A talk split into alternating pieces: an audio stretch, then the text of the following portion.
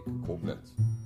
Mein heutiger Gast ist, wie ich spät berufen, hatte also einen ganz normalen Beruf und stellt insofern eine Besonderheit in unserem Podcast dar, dass ihr erster Roman noch gar nicht erschienen ist, was aber in wenigen Tagen der Fall sein wird. Sie heißt Susanne Arnold und ihr Weg zur Autorin wird sicherlich viele Hörerinnen und Hörer überraschen. Herzlich willkommen, Susanne, schön, dass du da bist. Hallo Dieter, ich freue mich total, dass ich hier sein darf. Noch ein paar Worte zu ihr vorweg, bevor wir ins Gespräch einsteigen.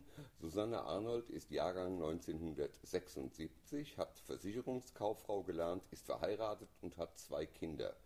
Das Besondere an diesem Interview ist, dass wir hier eine Autorin haben, die noch vor der Veröffentlichung ihres ersten Buches steht. Und einen Punkt möchte ich auch im Vorfeld schon mal ganz kurz anreißen. Wir werden später im Detail darauf kommen weil es ein Punkt ihrer Vita ist, der mich ganz besonders fasziniert. Sie hat noch vor Erscheinen des ersten Buches ihren Beruf aufgegeben, um sich dem Schreiben zu widmen. Aber darauf werden wir noch im Einzelnen eingehen. Es ist nicht mehr lang hin, Susanne, sondern nur noch wenige Tage, bis dein erster Roman Das Blau der Veilchen erscheinen wird.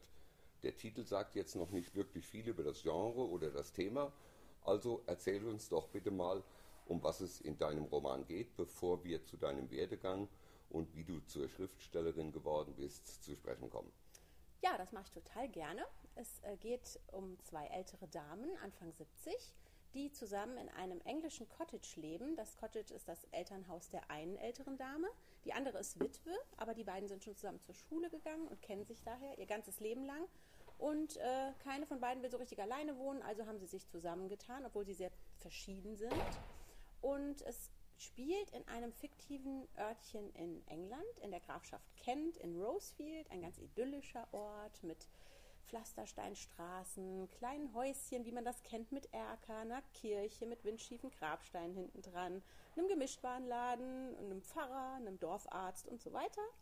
Und ähm, es ist ein Cozy Crime, also ein Wohlfühlkrimi, ähm, so ein bisschen vielleicht ganz entfernt im Stil von Agatha Christie, ähm, die ich sehr mag. Und ähm, ja, ich. Äh, ich dachte schon, das hört sich ein bisschen nach Miss Marple an. Ja, genau. Zwei, zwei Miss Marples. Zwei Miss Marples, genau. Die war mir schon immer ein bisschen sympathischer als Hercule Poirot. Von mhm. daher, tatsächlich ist mir die im Kopf rumgespukt, aber da es das ja schon gibt, dachte ich, dann nehmen wir zwei. Und ja, die eine so ein bisschen hager, ähm, sehr ähm, klar, sehr rational, ähm, sieht auch so aus, strenge Frisur, immer so ein Haarknoten, ähm, meist in grau, braun, schwarz gekleidet. Alles andere ist Firlefanz, Schnickschnack. Sie kauft sich auch nie irgendwas Neues, wird überbewertet, braucht man alles nicht. Und die andere ist so ein bisschen molliger, graue Löckchen, geht jede Woche zu ihrer Friseurin Mrs. Gibson, mag gerne so ein bisschen Klatsch und Tratsch, unterhält sich gerne, ist die Kommunikative, isst sehr gerne. Ähm, ja, und so äh, ergänzen die beiden sich ganz munter und die ähm, etwas kopflastigere der beiden ist auch dann eigentlich die Ermittlerin in meiner Geschichte und die andere unterstützt sie sozusagen. Also auch wieder eine Hauptfigur, eine Neben- oder ja nicht Nebenfigur, aber zwei Protagonistinnen, mhm. die sich gegenseitig helfen. Das ist ja ein altbewährtes Prinzip mhm. eigentlich. Und du, du liebst Miss Marple, das mhm. kann ich raushören. Mhm. Äh, das Genre Cozy Crime, war dir mhm. das von Anfang an klar, als du anfangen wolltest zu schreiben, dass du Cozy Crime schreibst. Wie bist du überhaupt zum Schreiben gekommen? Also ich sag mal, jeder sagt ja immer, ich habe schon immer gern geschrieben. Ähm, das ist jetzt eine langweilige Antwort, aber es war bei mir tatsächlich auch so. Ich habe als Kind schon sehr gerne und sehr viel geschrieben, Tagebuch, Briefe, habe mir auch schon Geschichten ausgedacht. Meine Schwester und ich, wir waren da sehr eifrig in Erfinden von Osterhasengeschichten. Es gab immer so eine Hasenfamilie. Ich weiß noch, Hasenvater Eduard und Hasenmutter Rosi. Und der, der eine Hase hatte immer einen Knick im Ohr, wenn ihm irgendwas passiert ist. ja, und dann haben wir uns so gegenseitig diese Hasengeschichten hin und her geschrieben. Und später habe ich mir dann auch noch andere Geschichten ausgedacht, mehr dann so für mich im stillen Kämmerlein. Und ähm, habe dann auch später Deutsch-Leistungskurs genommen, aber hatte nie so auf dem Schirm, ich werde jetzt mal später irgendwann Autorin. Das war mhm. vielleicht so ein insgeheimer Wunsch, aber irgendwie dachte ich, das machen nur andere, die dann mhm. wirklich auch in die Richtung was studiert haben und das hatte ich ja nun dann auch nicht. Und ähm, dann dachte ich, das kommt für mich gar nicht in Frage irgendwie. Aber ähm, tatsächlich funktioniert es ja doch, wie man sieht. Und äh, Gott sei Dank, weil mein Wunsch war es ja doch schon immer. Nur ähm, der Cozy Crime stand jetzt nicht so auf der Prioritätenliste an erster Stelle. Was wolltest du zuerst schreiben? Ich wollte zuerst so einen witzigen Frauenroman schreiben, ah. weil ich zu der Zeit irgendwie mehrere davon gelesen habe und dachte, ach, das, das, wär, das wird mir Spaß machen. Das könnte ich bestimmt auch. Und, aber mehr so für mich erstmal. Dann hm. habe ich das Ganze ähm, voller Euphorie gestartet ah. und habe aber, glaube ich, auch was auch so vielleicht, manche finden das gut und machen das gerne, aber bei mir war es vielleicht ein bisschen ein Fehler, dass ich zu sehr an eigenen Erlebnissen auch vielleicht geklebt habe oder an Erlebnissen, die mir jemand erzählt hatte, wo ich dachte, das kann ich ja jetzt nicht anders äh, wiedergeben. Ich habe mich zu sehr an, an bestimmten Dingen aufgehangen. Und das Ergebnis war, es war überhaupt nicht lustig und es hatte auch gar keinen richtigen roten Faden oder sowas. Ich hatte dann irgendwie keine richtige Spannungskurve, es ist irgendwie gar nicht so richtig viel passiert. Mhm. Und dann dachte ich, nee, das geht gar nicht. Und dann habe ich es sozusagen in die Ecke geschmissen und habe meine Überzeugung bestätigt gesehen, es hat ja doch alles keinen Sinn. Ähm, wahrscheinlich hatte ich doch recht, man kann das nicht einfach so machen und ohne ja, studiert zu haben. Richtig. Ein, ein Irrglaube, den ich immer wieder höre. Ich mhm. habe ja nicht Anglistik studiert oder mhm. Germanistik studiert. Äh, ich traue mir das nicht zu. Mhm. So ging es mir auch, genau. Ja. Und irgendwann, aber es ist ja trotzdem in einem drin, man will ja, ja dann, ne? Und dann hatte ich ähm, noch so eine zweite Leidenschaft und die war eben England und mhm. Schottland. Und ich wollte schon immer eine Rundreise machen. Und dann habe ich das tatsächlich, äh, nachdem ich vorher, ich weiß nicht wie lange bei uns im Wohnzimmer, eine Karte lag von Großbritannien mhm. auf dem Boden mit Post-its drauf, wo ich überall mal hin will. Und dann habe ich tatsächlich eine Rundreise gemacht in 2017 und ähm, kam unter anderem auch in Greenway vorbei. Das ist das Sommerhaus von Agatha Christie und war auch in Torquay, wo sie ähm, groß geworden ja. ist. Und ja, dann wusste ich plötzlich, wie mit so einem Klick, das muss ich schreiben. Hm. Ich möchte einen Cozy Crime schreiben und kam dann eben auf meine zwei alten Damen. Und hm. Es gibt ja auch tatsächlich solche Orte, wie Rosefield auch ist hm. in England. Ja. Ich habe wirklich mehrere davon gesehen. Man sieht es ja auch oft auf so ganz bekannten Bildern, die dann überall auftauchen. Und Wer so Rosamunde Pilcher genau. ein bisschen verfolgt, der kennt Südengland eigentlich schon ganz gut. Genau, das auch. Da gibt es auch solche Orte. Es gibt aber auch zum Beispiel ähm, Rye, das ist in East Sussex. Da gibt es auch Straßen, die so aussehen, wie ich mir das vorstelle.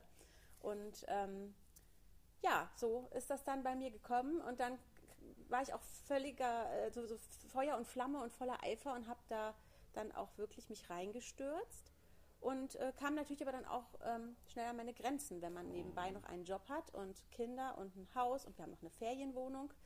Und ähm, ja, dann habe ich quasi dieses erste Manuskript irgendwie zu Ende gebracht. Irgendwie. Verstehe ich das richtig? Du hast also keinerlei Vorkenntnisse gehabt, also jetzt außer deinem Deutsch-Leistungskurs in der Schule natürlich, aber du hast keine Kurse besucht oder dich irgendwie vorbereitet äh, durch das Lesen von Fachbüchern auf das Schreiben. Du hast einfach drauf losgeschrieben. Erstmal habe ich einfach drauf losgeschrieben, tatsächlich. Toll. Also ähm, mir war das auch gar nicht so bewusst, dass es sowas wie Schreibhandwerk geben könnte. Das war für mich, hatte ich noch nie was von gehört. Ähm, ich dachte, wenn man doch Spaß dran hat und ähm, vielleicht ein bisschen Talent und ich mache das jetzt einfach mal. Und als ich die Geschichte dann irgendwie zu Ende gebracht hatte, kam ich auf die Idee, ach, ich finde die gut. Also mir gefällt das irgendwie. ähm, ich könnte es ja doch mal irgendwo hinschicken. Ja, und dann ging das los, wo ich dann eben auch Rückmeldungen bekommen habe. Super, es, es hat schon viel Potenzial, aber man müsste daran noch was arbeiten.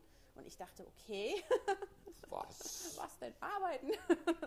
ja, und dann kam ich irgendwie so Schritt für Schritt ähm, dazu. Es gibt ja doch sowas wie ein Handwerk. Es gibt, also wirklich die Liebe dafür ist die eine Seite, aber die handwerklichen Fähigkeiten ist die andere. Ist ja nichts anderes wie bei einem Bildhauer oder ne, der muss ja auch wissen, was für Werkzeuge er benutzen muss und so weiter.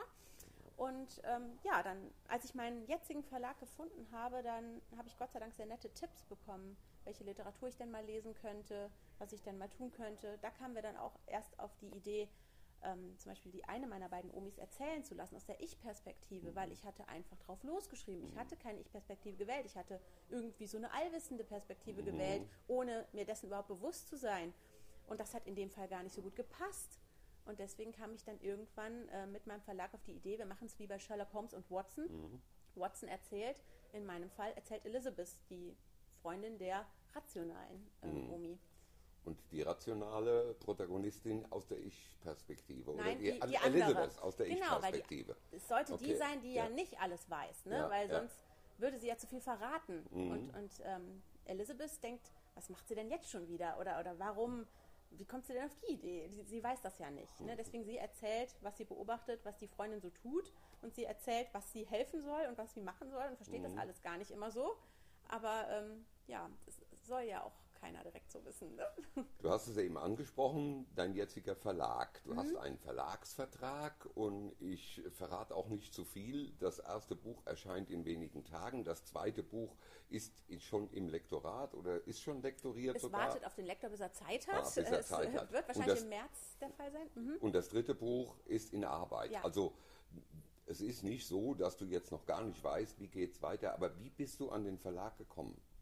Das war ein bisschen Zufall. Ich hatte es erst mit Agenturen versucht, weil ähm, ich durch so die, den allgemeinen, äh, die allgemeine Meinung der, dann eben auch zu der Überzeugung gekommen bin, es ist besser, man hat eine Agentur. Ähm, habe dann erstmal von einer Bekannten erfahren, was sie denn für eine Agentur hat, weil das natürlich ganz gut ist, wenn man so eine Empfehlung hat und nicht so komplett ins Blaue hinein irgendwas macht. Und ähm, die waren dann auch ganz angetan. Die haben gesagt, ja, wir, wir nehmen es mit in eine Besprechung und haben dann aber eben diese Rückmeldung gegeben, so können wir es nicht machen. Wir würden gerne, aber es müsste überarbeitet werden. Dafür haben wir jetzt leider keine Kapazität. Und es war halt so, ich fand es ja schon super, dass sie mir überhaupt geantwortet haben, weil ich habe immer nur gehört, ach, die antworten sowieso nicht, brauchst du gar nicht erst hinzuschicken, die haben gar keine Zeit dafür, die gucken das nicht mal an. Und tatsächlich, ich habe von einigen Agenturen Rückmeldungen bekommen und das war auch eigentlich positiv. Ähm, wie gesagt, man hätte noch was dran tun müssen. Eine Agentur hatte mir gesagt, auch sie findet einfach das Genre nicht so, ich könnte doch was anderes schreiben. Und, aber das war dann nicht so in meinem Ja, Sinne. Ähm, ja, dann gab es auch eine Rückmeldung, sie finden es eigentlich gut, aber sie haben halt eigentlich eher so, sie, sie mögen gerne für viel Leser, das müssten echt schon richtig viele Seiten sein, sie haben sich darauf spezialisiert, ne? aber niemand hat gesagt, es ist Schrott. Ja. Also ähm, deswegen, da habe ich mir dann so ein bisschen Mut rausgezogen, trotz allem Übel, dass es keiner gemacht hat und kam dann irgendwie irgendwo hatte ich gelesen, man könnte es ja auch mal bei kleinen Verlagen probieren. Man muss ja nicht immer direkt an die großen denken, weil das ist ja wirklich eher schwierig als Newcomer. Und ähm, dann habe ich äh, gegoogelt, irgendwie, welche kleinen Verlage konzentrieren sich denn genau auf meine Sache? Cozy Crime. Genau, Spezialisiert genau. auf Cozy Crime. In England am besten In noch. England, und ja. tatsächlich, mein Verlag macht genau das. Mhm. Und dann habe ich den angeschrieben und habe dann auch eine ganz nette Antwort bekommen. Auch das würde ja genau passen. Ich soll doch mal schicken und habe das dann getan und dann eben wieder derselbe Spruch erstmal. Super, aber wir können es so noch nicht lassen. Ne? Ja. Ja, und dann habe ich aber netterweise von diesem Verlag, der von Anfang an, das muss ich sagen, überaus engagiert war, ähm, sofort eine Riesenausarbeitung bekommen. Also diese Verlagsleiterin hat mir eine komplette Seite ähm, geschickt, was sie denn wie wo ändern würde, warum ich denn das dort gemacht hätte, warum ich denn das dort gemacht hätte, man könnte das doch auch anders und so weiter. Und dann durfte ich mit der telefonieren, dann durfte ich mich mit ihr auf der Frankfurter Buchmesse treffen. Und daraufhin, wie gesagt, habe ich sehr nützliche Tipps von ihr bekommen, habe dann auch wirklich mir Literatur zu Gemüte geführt, Schreibratgeber etc., habe mir einen, einen Autorencoach gebucht, bei dem ich dann ähm, mal einfach eine 1 zu 1 Stunde genommen habe und später dann nochmal, wo wir einfach ein Stück von meinem Text mal angeguckt haben und darüber gesprochen haben, was könnte man anders machen. Er hat mir auch Tipps gegeben zu den verschiedenen Erzählperspektiven und so weiter. Und ja, dann habe ich das komplette Buch umschreiben wollen, stieß dabei noch mehr an meine Grenzen mit meinem ganzen übrigen Leben, was es ja auch noch gab. Und dann kam der Punkt mit dem Job Ja, da, also da müssen wir jetzt unbedingt drauf eingehen. Äh, du hast ein, was, was war das für ein Job und nach welcher Zeit äh, hast du ihn gekündigt? Also ich habe Versicherungskauffrau gelernt, habe dann danach kurz bei einem Finanzdienstleistungsunternehmen gearbeitet. Auch einmal kurz war ich in Kassel, wo ich jetzt sehr froh bin, dass ich wieder zurück bin. ähm, Kassel ist schön aus der Ferne. richtig. Also ich glaube, man muss da geboren sein. Ich möchte niemandem zu nahe treten, Nein. aber ich habe danach gedacht, ach wie schön haben wir es doch in Koblenz, oder? Ja, und ähm, dann bin ich, als ich zurückkam nach Koblenz, bin ich hier bei einem Versicherungsunternehmen gelandet und habe da 19 Jahre gearbeitet. Und habe tatsächlich dann nach 19 Jahren einen wirklich ganz gut bezahlten und auch sicheren Job Sicheren Job. gekündigt. Alle Achtung. Ja, es war keine Entscheidung von heute auf morgen. Also ich habe äh, mir da Gedanken drüber gemacht, aber im Grunde genommen, nach der Schule habe ich zuerst wirklich gedacht, ich mache das jetzt mal. Hm. Und dann kann man ja immer noch mal was anderes machen. Ich habe dann kurze Zeit ähm, es mit einem BWL-Fernstudium probiert, neben dem Job, hm. weil ich dann auch wieder so dachte, ach, BWL passt ja irgendwie dazu, aber ja. ich hatte gar kein Warum dafür. Ich hatte gar kein Ziel. Was will ich denn eigentlich damit? Es war nicht dein Sehnsuchtsjob. Nein, also nicht, nicht, das, wovon du immer geträumt hattest. Nein, überhaupt nicht. Ja. Und ja. man macht dann, man hängt dann irgendwann drin und man macht immer weiter, immer weiter, immer weiter. Aber es ist halt nicht das, was ich eigentlich machen wollte. Und dann kommt man an den Punkt, will ich das jetzt bis zur Rente? Und ähm, nee, irgendwie nicht. Ähm, bei Frauen ist ja häufiger mal so, wenn sie mal die 40 überschritten haben, stellen sie sich so die Fragen, soll das jetzt, man blickt zurück, man blickt nach vorne. Soll das alles gewesen sein? Ja, und dann ja. wollte ich dieses Buch umschreiben. Und dann ja, habe ich wirklich abends, einen Abend habe ich heulend am Tisch gesessen und habe gesagt, das, was ich wirklich machen will, hat überhaupt keine Zeit und keinen Platz in meinem ganzen Tagesablauf. Es ist nicht vorhanden. Wenn dann so ein bisschen, wirklich ein mini bisschen im Verhältnis zum Rest, der hm. mir eigentlich gar nicht so viel Spaß macht. Eben mein Job. Ja. Meine Kinder natürlich sind außen vor, natürlich haben die oberste Priorität. Aber dann war ja noch äh, dieses ganze Homeschooling-Gedöns zwischendurch auch noch. Und ja, da musste ich da ja auch voll mit ran. Und du hast diese Entscheidung, diese schwere Entscheidung getroffen zu einer Zeit, als du noch keinen Vertrag hattest. In der Tat. Ich habe ja auf den Vertrag gehofft und ich dachte, diese Chance, dass die sagen, wenn sie das jetzt machen, dann kann es richtig gut werden.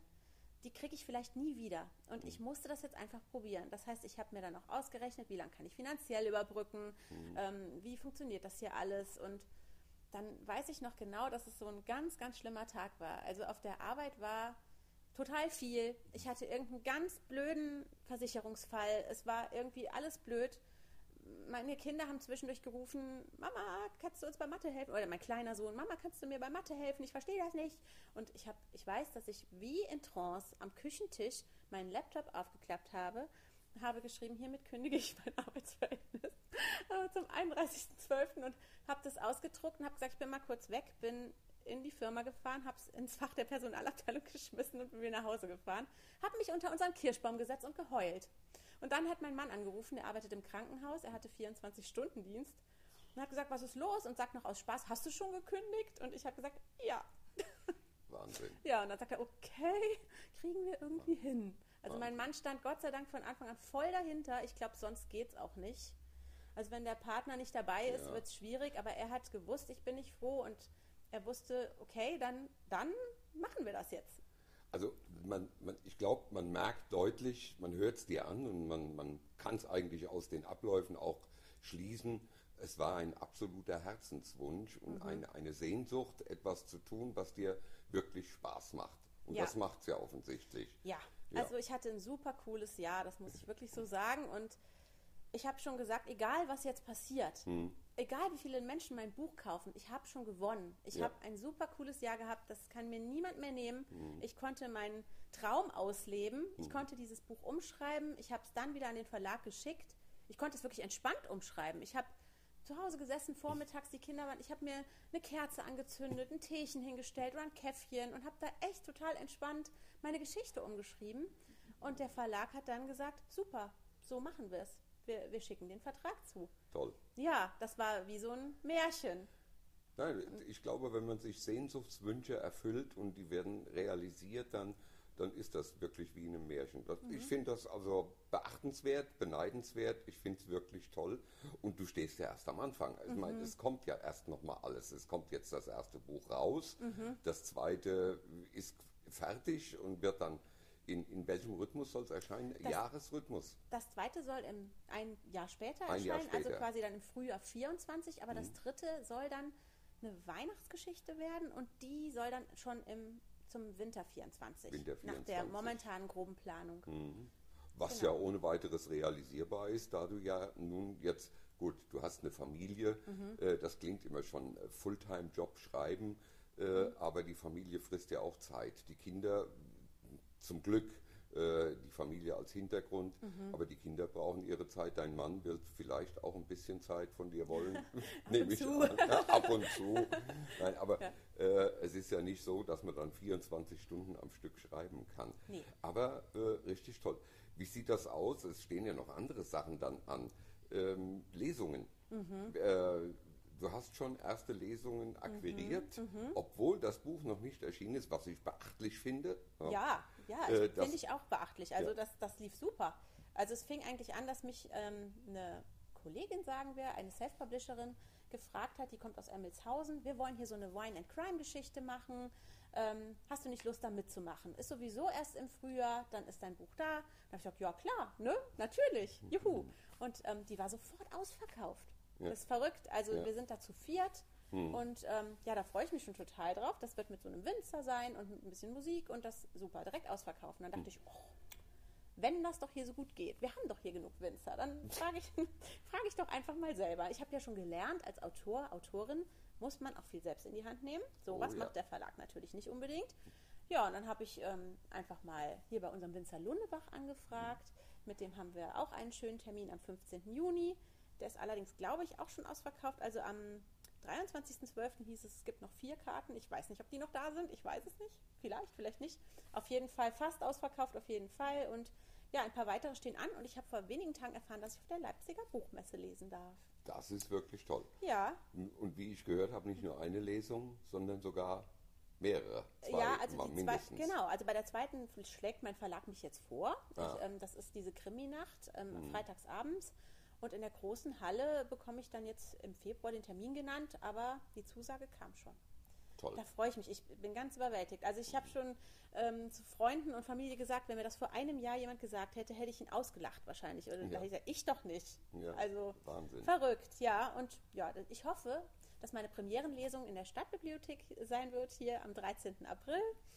Das ist mein Plan. Da möchte ich vorher auch nichts anderes machen, weil ich mir gedacht habe, ich komme aus Koblenz. Ich möchte, dass die Premierenlesung hier stattfindet und nicht irgendwo dann eben in Emmelshausen oder, Mhm. oder irgendwo anders. Ich möchte, dass es hier sein wird. Und ja, da freue ich mich auch, wenn das klappt. Und ähm, ja, was gibt es noch? Es gibt noch ein paar weitere. Ich habe das auf meiner Homepage, äh, stehen eigentlich immer alle Termine.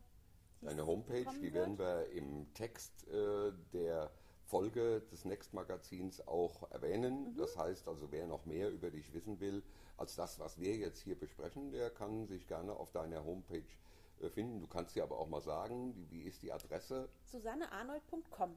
Ganz einfach. In einem Wort. In einem Wort. Ein Wort. Genau. SusanneArnold.com. Hörgrenzhausen gibt es noch. 19. April Hörgrenzhausen, zweite Heimat. Wahnsinn. Mit Musik auch zusammen. Wahnsinn. Mhm. Also es ist erstaunlich. Ähm, du, du hast etwas geschafft, was manche Autorin, mancher Autor nach dem zweiten Buch noch nicht geschafft hat. Aber ich glaube, ich ahne auch, woran das liegt. Du bist natürlich der, äh, im Englischen würde man sagen, der Outgoing-Typ. Also du bist sehr äh, freimütig, erzählst du von dir selbst und das macht einen, einen Eindruck auf die Menschen, dass sie sagen, ach, interessant. Und das ist sehr wichtig und du hast eins sicherlich gelernt auch schon, das merke ich fast jeden Tag, du nutzt Social Media. Ja, und das witzigerweise auch erst jetzt. Also ich hatte wirklich bis zu meinem Buch, also bis zu diesem Verlagsvertrag und auch danach noch nicht, hatte ich überhaupt keinen Instagram-Account. Und dann kamen sämtliche Leute auf mich zu, du brauchst einen Instagram-Account. Und dann habe ich gesagt, wozu? Oh Ja. Warum? Ich habe noch nie einen gebraucht.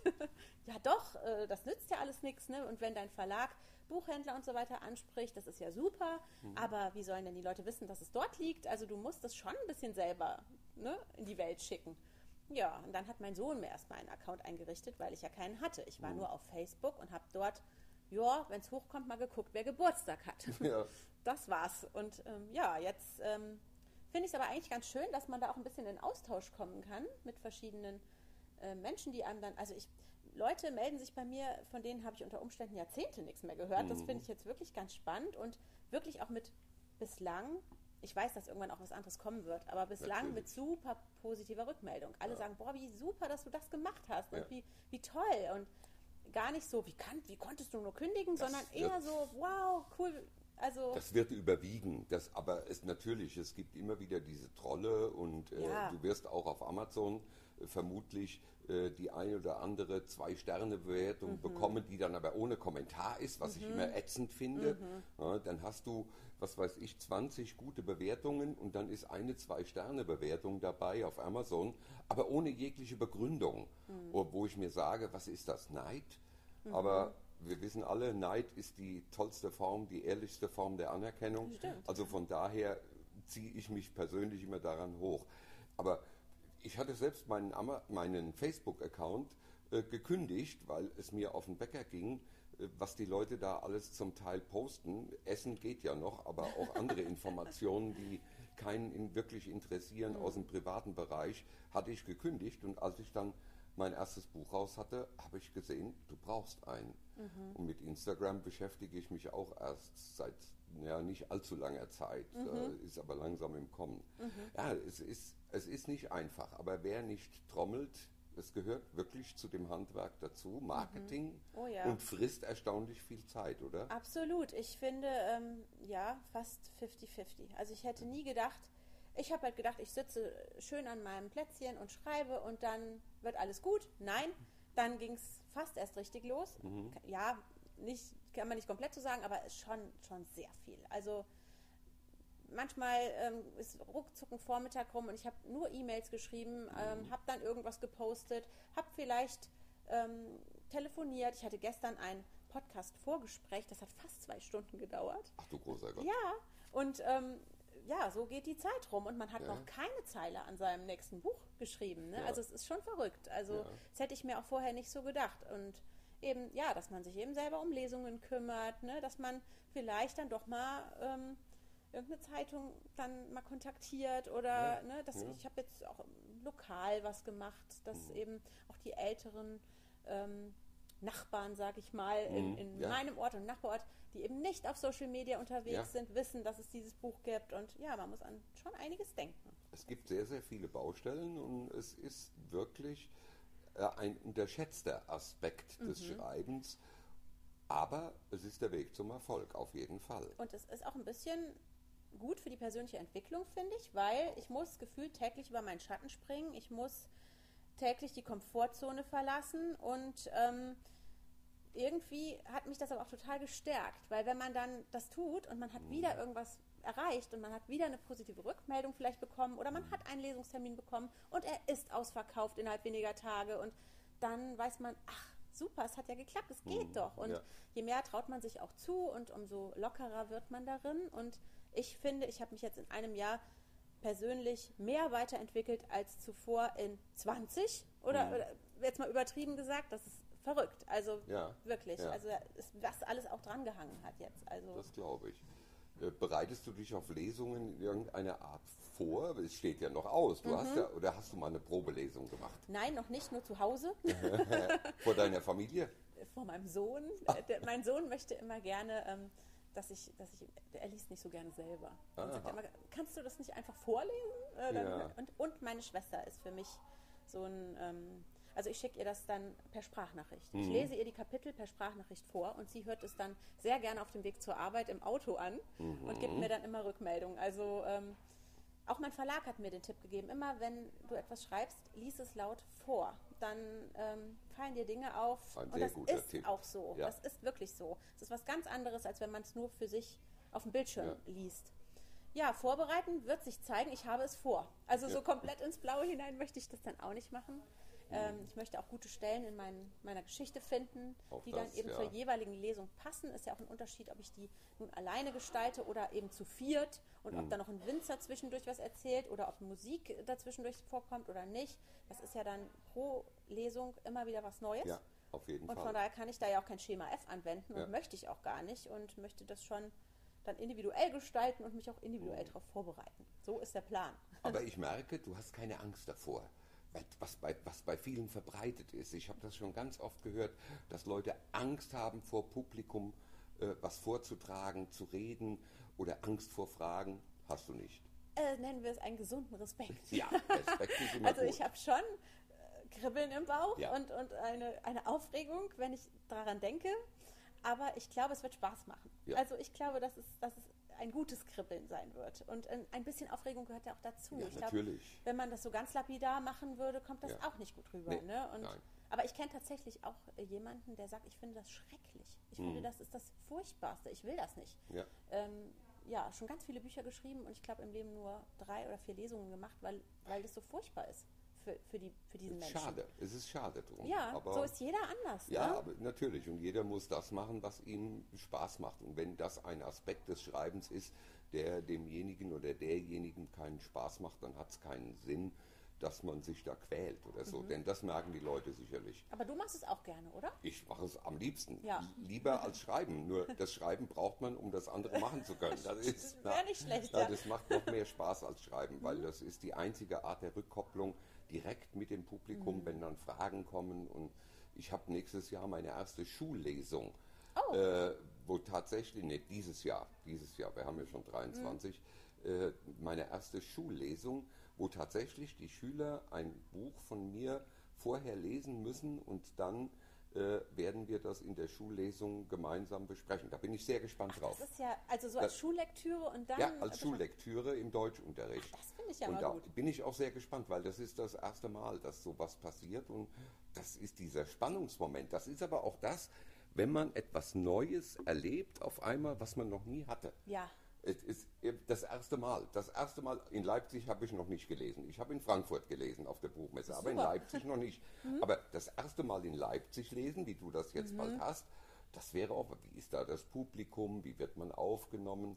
Also das ist auf jeden Fall eine spannende Erfahrung und dieses erste Mal, das ist immer wieder was Aufregendes. Und das Total. gibt einem auch immer wieder einen neuen Antrieb und einen neuen Kick, dass man sagt, oh, das, da bin ich jetzt mal wirklich gespannt drauf, wie das wird. Und ist das nicht gerade auch die Würze von dem Ganzen, oder? Ganz und genau. das raus aus diesem Trott, aus diesem, was man vielleicht, also ich in meinem, ich nenne es fast schon mein vorheriges Leben, Ja. was ich da hatte, dieses Hamsterrad und, und dieses immer gleiche. Immer und, die und gleichen dies- Abläufe. Genau. Und ich habe immer die Angst davor gehabt in meinem alten Beruf. Äh, Ich habe ältere Kollegen gehabt, die haben gesagt, haben wir schon immer so gemacht. Ja. ja, das machen wir jetzt nicht anders. Das ist Erfahrungswerte, warum sollen wir was Neues machen? Und dieses, dieser eingefahrene Trott, Mhm. dieses haben wir schon immer so gemacht, brauchen wir nichts dran ändern, hat sich bewährt. Keine neuen Ideen, kein nichts Neues versuchen, das ist frustrierend irgendwann. Das Mhm. ist irgendwann kommt dann der Punkt, wo man sagt, ich möchte gern was anderes machen. Und von daher ist das das Schöne am Schreiben, dass man immer wieder was Neues erlebt. Absolut. Das ist toll. ich finde das sehr bereichernd auch. Ja. Also Wahnsinn. Jetzt muss ich eins noch fragen. Es gibt viele Leute, die sich selbst mit dem Gedanken tragen. Du bist jetzt rangegangen, wie ich es eigentlich auch toll finde. Du hast losgeschrieben und hast dann irgendwann festgestellt, es ist doch ein Handwerk und hast dann gearbeitet. Gibt es Ratschläge, die du Leuten geben könntest, die sich mit dem Gedanken tragen, ich möchte gerne schreiben? Also ich finde, wenn der Wunsch wirklich da ist, erstmal so, also wenn es wirklich ein tiefer Wunsch ist und ein Herzenswunsch ist, auf jeden Fall machen. Auf jeden Fall immer machen, ins Tun kommen, nicht immer sagen, ach, ich weiß aber nicht, ob ich es kann. Und nein, einfach mal anfangen, einfach mal loslegen. Und dann kann man eben wirklich, ähm, es gibt gute Literatur dazu, ähm, da gibt es eine Menge, ähm, ich, ich habe als Bibel Solstein gehabt, über das Schreiben heißt Ja. das, das ist ein dicker Wälzer, aber der lohnt sich auf Ja. jeden Fall, der hat mir ganz, ganz viel gebracht und es gibt so viele, so viele mehr, ganz viele gute Bücher dazu und es gibt eben Coaches, es gibt Schreibgruppen, ähm, es gibt ganz viel, wenn man sich da mal mit beschäftigt, auch auf Facebook oder Instagram kann man sowas finden. Mhm. Ja. Ähm, und dann muss man auch nicht alleine sein. Ähm, ich weiß nicht, ähm, ich bin, äh, zum Beispiel gibt es auch den Bookerfly Club. Ja, Den gibt es, der, ist, der hat mir so viel geholfen. Also ich bin zufällig darauf gestoßen ähm, und da gibt es so viele Workshops, so viele Experteninterviews. Äh, da ist man nicht alleine, da ist eine Gemeinschaft. Du bist auch dabei, Ich war auch weiß mal noch, dabei ne? gewesen, Ich ja, hab, ja. ja, ich habe das verfolgt, ja, super. Ähm, man kann zu jedem Thema was finden. Du Ja. hast etwas erzählt aus deiner Arbeit und ähm, Es Realität. Es ging nur um Kriminalromane. Ja. Unterschied zwischen Fiktion und Realität und wie realistisch muss ein Kriminalroman sein. Genau. Aber da gibt es viele, viele andere Super, Themen. zu auch jedem übers Thema. Veröffentlichen. Auch übers und- Veröffentlichen, Ja. übers Marketing, Ja. auch übers Schreiben an sich. Wie Ja. finde ich jetzt, wie kann ich eine Figur beschreiben, wie, wie finde ich die Perspektive. Es gibt eigentlich kein Thema, was dort nicht behandelt wird. Und man ist nicht alleine. Man kann zum Beispiel, da gibt es zum Beispiel auch Schreibgruppen, wo man sagt, okay, man trifft sich freitags morgens um neun, glaube ich, ist es, oder um acht, ich weiß nicht mehr genau. Und dann schreiben alle zusammen. Aber die sind dann nur auf dem Bildschirm. Egal ob mit Bild oder ohne. Aber man Mhm. Ja. weiß, die schreiben jetzt mit mir gleichzeitig und man ist nicht alleine. Also wer, wenn jemand das mag, Interessante Erfahrung, habe ich noch nicht versucht. Ja, das ist aber für jemanden, der vielleicht sagt, "Hm, wenn ich jetzt ähm, alleine bin, dann räume ich doch eben noch schnell die Spülmaschine aus. Und ach, mir fehlt jetzt gerade die Idee. Ach, äh, muss ich nicht noch bügeln oder was koche ich denn heute? Also man lässt sich Ja, da ja ablenken. vielleicht ablenken, wenn man Ja. gerade so Ja. an einem Punkt ist, wo man nicht weiß, wie geht die Geschichte weiter. Aber wenn man verabredet ist und alle anderen schreiben auch. Und dann sagt man einfach nur, guten Morgen, alles gut, wir fangen jetzt an. Und dann schreiben alle zusammen und irgendwann sagen, nach einer bestimmten Zeit ist es dann eben rum und dann sagt man, so, jetzt, okay, jetzt hören wir auf, aber wer will, kann ja noch weitermachen, aber dann hat man eben vorher diese Zeit gemeinsam einfach geschrieben. Und dann Ja. steht man nämlich nicht einfach so auf ja. und geht, wenn alle anderen da auch noch sitzen. Hört man dann nur das Klappern oder unterhaltet ihr euch dann Man dabei? hört eigentlich nur das Klappern. Also man, man sagt am Anfang halt Hallo und ne, wie ist es so? Und am Schluss sagt man vielleicht noch Tschüss oder ja. Interessant. Ich mache es auch nicht regelmäßig, aber ich habe es schon mal mitgemacht. Ja. Also es war auch wirklich für mich auch mal eine interessante Erfahrung. Und wenn jemand sagt, ich kann das nicht gut alleine, dann ist Mhm. das halt super. Ne? Ist ja jeder anders. Hast du spezielle Schreibroutinen, einen speziellen Platz oder äh, brauchst du Ruhe, brauchst du Lärm, äh, brauchst du alkoholische Getränke? ja. Also ich, ich glaube, alkoholische Getränke werden mich zu sehr benebeln. Ich bevorzuge dann den Kaffee oder sowas. Ähm, ich ähm, habe einen Platz an einem sehr schönen Fenster, wo ich ins Grüne blicke komplett, wirklich, wo ich ähm, ja eigentlich erstmal sehe ich eine große Wiese, dann sehe ich so ein Tal mit Bäumen und ähm, dann geht es wieder so ein Stück äh, einen Hügel rauf und äh, das erinnert mich sehr an Eng England. Und ähm, das inspiriert mich total, vor allen Dingen, wenn dann Herbst ist oder auch jetzt manchmal, dann ist da morgens früh stehen da so Nebelschwaden. Und dann kann ich mich absolut da reinversetzen. Das ist Ja. für mich total die Inspiration. Also für mich der perfekte Platz zum Schreiben. Ich brauche Ruhe. Vor allen Dingen, wenn ich ähm, so mitten in so einer Szene drin bin oder ja, dann bin ich auch wirklich da drin. Und wenn dann um mich rum zu viel wäre, das würde mich, glaube ich, zu sehr ablenken. Und ähm, wenn ich an einem Projekt richtig dran bin, so wie jetzt am dritten Teil, dann habe ich schon Schreibroutinen. Dann, ähm, wenn ich nicht gerade so wie jetzt bei dir sitze, dann schreibe ich zum Beispiel vormittags Ja. Gerne und habe ähm, jetzt keine spezielle zeitliche Limitierung, aber habe eine Seitenzahl, auf die ich dann gerne kommen würde. Und habe auch einen groben Plan, wo möchte ich jetzt ähm, Ende des Monats stehen, wo möchte ich Ende des nächsten Monats stehen und wann möchte ich so weit sein, dass es fertig ist, dass ich es noch überarbeiten kann und wann möchte ich es abgeben. Also da habe ich mir jetzt schon so einen Plan zurechtgelegt, aber wirklich auch nur diesen Plan, weil ich nämlich kein detaillierter Plotter bin, der jetzt auch seine Geschichte schon komplett vorgeplottet hat bis zum Ende. Ich weiß, was passieren wird. Ich weiß auch, wer es war. aber ähm, ich lasse mir dazwischen doch auch sehr vieles offen, Ja. weil ich gerade den kreativen Prozess eigentlich am schönsten finde. Das ist auch eine Frage, die ich eigentlich stellen muss. Du bist ein Morgenmensch offensichtlich. Ja. Wenn du am liebsten vormittags schreibst, bin ich eigentlich auch. Wo kommen deine Ideen? Äh, Mir geht es oft so, dass ich nachts im Bett liege und ein Gedanken äh, äh, rumspinnt und ich zwei Stunden nicht einschlafen kann und da Ideen kommen, die ich am nächsten Tag verarbeite. Wie ist das bei dir? Ganz unterschiedlich, gerne unter der Dusche. da kommen mir ganz oft Ideen. Ähm, Einer hat mal gesagt, entschuldige, dass ich dich unterbreche, einer hat mal gesagt, am meisten auf der Toilette. Das ist Auch nicht schlecht. Ne, ist, ist, Also ich habe es wirklich ganz oft, dass mir unter der Dusche irgendein Gedanke kommt. Oder bei so ganz banalen Dingen, die man so automatisch tut. Agatha Christie hat mal gesagt, die besten Ideen kommen während des Abwasches. Und das kann ich bestätigen. Das habe ich auch auf meiner Homepage stehen, diesen Ja. Spruch von ihr. Das kann ich total bestätigen. Also während man irgendwas Banales macht, wie Staubsaugen oder so, wo man nicht bei nachdenken muss, dabei kommen, fliegen mir dann irgendwelche Sachen zu. so automatisierte Genau, Handlungen genau. des täglichen Lebens. Ja. Ja, Gut, das ist toll. Also ich ziehe aus dem, was du gesagt hast, mal ein Resümee äh, für diejenigen, die gerne schreiben möchten. Machen. ja. Und nicht drüber nachdenken und vor allem nicht diese großen Verhinderer, diese Angst, ich schaffe mhm. das wahrscheinlich doch nicht, das ist, finde ich, ganz, ganz furchtbar, mhm. wenn das jemand denkt, weil das eine Negativhaltung ist. Und mit einer negativen Haltung kommt man da sicherlich nicht weiter. Das stimmt. Aber du hast uns bewiesen oder den Menschen da draußen bewiesen, dass es geht. Und dass man, wenn man nur beharrlich genug einen Traum verfolgt, man unter Umständen, sicherlich nicht jeder, aber doch mit sehr großer Wahrscheinlichkeit den auch realisieren kann, was ich sehr toll finde. Wo ein Wille ist, ist ein Weg, sage ich immer. Und, und man muss einfach losgehen. Und vielleicht hat man manchmal so ein Ziel, da muss ich auch immer so ein bisschen fragen, wenn man sich jetzt zum Beispiel sagt, ich möchte im Lotto gewinnen oder so. Will ich im Lotto gewinnen oder was will ich eigentlich? Möchte ich mehr persönliche Freiheit dadurch mhm. haben? Oder es ist ja oft gar nicht so das Erste, was wir denken, sondern dahinter verbirgt sich ja manchmal noch was ganz anderes. Ich habe zum Beispiel festgestellt, ich wollte natürlich immer dieses Buch schreiben. Aber ich merke, dass tief unten drunter auch noch so der Wunsch steckt, dass ich so selbstbestimmt sein möchte.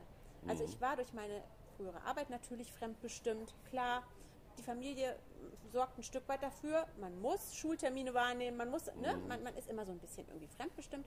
Und in meinen Geschichten kann ich mich ja voll ausleben. Ja. Kann ich ja selbst entscheiden, wie wer sein soll, was wer tun soll. Und das ist super. Und ähm, ja, ich glaube, das ist der Kernwunsch, dass ich etwas kreieren will, was ich selbst bestimme, wo ich selbst entscheiden kann, wie ich das möchte und dass ich selbst entscheiden kann, wann ich arbeiten möchte, wie ich arbeiten möchte, mit wem ich arbeiten möchte, mit wem ich eine Lesung machen möchte. Mit, also ja. das ist halt das, glaube ich, was ich so ja. gut finde gerade, so dieses Selbstbestimmte. Das Selbstbestimmte. Ja. Das Tolle an dem viele Nachteile habenden selbstständigen Arbeiten. Also ja. der Selbstständige, der liebt auf der einen Seite diese Selbstbestimmung. Mhm. Äh, er leidet natürlich darunter, dass er sehr, sehr abhängig ist und nicht in der Geborgenheit eines sicheren Jobs. Richtig, da muss man sich dran gewöhnen. Ja. Das äh, habe ich auch manchmal noch, dass ich dann denke, oh Gott, was ist, wenn jetzt niemand mein Buch kauft, ne? Oder, ja. oder so, ne? Aber ich bin trotzdem dann eigentlich am nächsten Tag schon wieder entspannt, weil ich mhm. eigentlich ein Mensch bin, dessen Tasse immer halb voll ist oder dessen Glas. Und ich denke immer, ja gut, wenn es niemanden interessiert, dann habe ich es aber geschrieben. Mein Lebenstraum ist erfüllt. Ich hatte eine super Zeit. Ähm, und ich bin irgendwie immer guter Dinge, ich würde einen Job finden. Ich weiß nicht, ich bin da vielleicht gutgläubig, aber ich bin irgendwie immer der Meinung, ich würde einen Job finden, wenn alle Stricke reißen würden. Ich denke, mit dieser Einstellung ist das nicht äh, ist das absolut zutreffend. Also wer diese positive Grundhaltung hat, der findet auch was, egal was und auch eben in der Selbstbestimmung jetzt den Roman, die Bücher, das Schreiben und diese neue Karriere. Ja.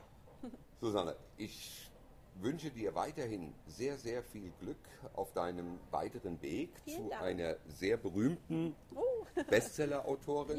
das ja, das ist, das ist der Wunsch, super. auf jeden Fall. Auf jeden Fall. Das ist der Wunsch. Ich habe mich sehr gefreut, dass du hier warst. Es war ein hochinteressantes Gespräch und ich glaube, ähm, viele Menschen können aus dem Gespräch auch positive Aspekte für sich selbst rausfinden und raushören und vielleicht sich mal ein Beispiel nehmen am Leben anderer, weil es kann eben doch anders laufen, als immer nur jammern und immer nur die schlechten Seiten sehen.